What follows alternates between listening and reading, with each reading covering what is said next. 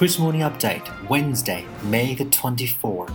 The U.S. Senate on Monday approved Iowa Governor Terry Branstad as the new U.S. ambassador to China. Following the 82 13 vote, the 70 year old politician released a statement on the website of Iowa government expressing his wish to bring the two countries closer. He said, I look forward to working with both my friends President Donald Trump and my old friend President Xi Jinping for the mutual benefit of both of our countries and the rest of the world. Branstad and President Xi Jinping first met in 1985 when the Chinese leader, the then agricultural official in a county in Hebei province, visited Iowa during a sister state exchange. Branstad is an old friend of China and we welcome him to play a bigger role in China US exchanges a spokesman of China's Ministry of Foreign Affairs said in December last year when Branstad was nominated by US President Donald Trump for the position. During his confirmation hearing earlier this month, Branstad told lawmakers he would address the Chinese government on difficult topics including the DPRK issue, trade disputes, noting that he would work to positively influence the US China relationship. Branstad's 22 year long tenure as Iowa governor will soon come to an end as he will move to Beijing to hold a key diplomatic post.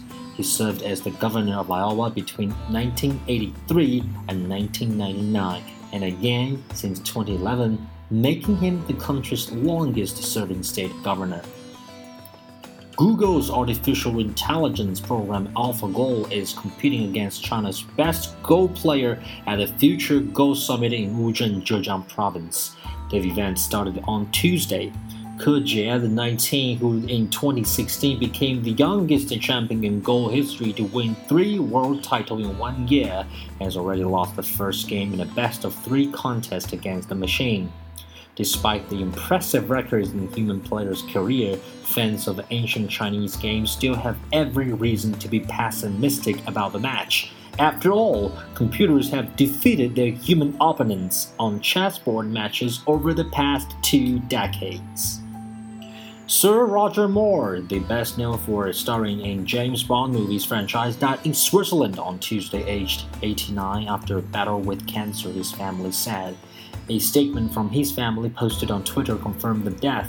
With heaviest of hearts, we must share the awful news that our father, Sir Roger Moore, passed away today. We are all devastated. The British actor was the third James Bond and took the title role in seven Bond movies, from 1973's Live and Let Die to 1985's A View to Kill. He later devoted himself to humanitarian work, serving as a UNICEF Goodwill Ambassador since 1991. Sir Roger will have a private funeral in Monaco in accordance with his wishes, the family statement said. It added, We know our own love and admiration will be magnified many times over across the world by people who knew him for his films, his television shows, his passionate work for UNICEF, which he considered to be his greatest achievements. ISIL on Tuesday claimed responsibility for the Manchester bomb attack, Reuters reported. In a statement released on Telegram, the group said one of the soldiers of the caliphate was able to place an explosive device within a gathering of crusaders in the city of Manchester. AFP reported that the terrorist group threatened further attacks.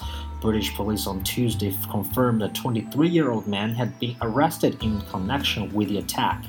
With regards to the outgoing investigation into last night's horrific attack at the Manchester Arena, we can confirm we have arrested a 23 year old man in South Manchester, police said in a statement. The attack killed 22 people and injured 60 others at Manchester Arena on Monday night local time. And that's our update for today. Stay tuned for update on Thursday.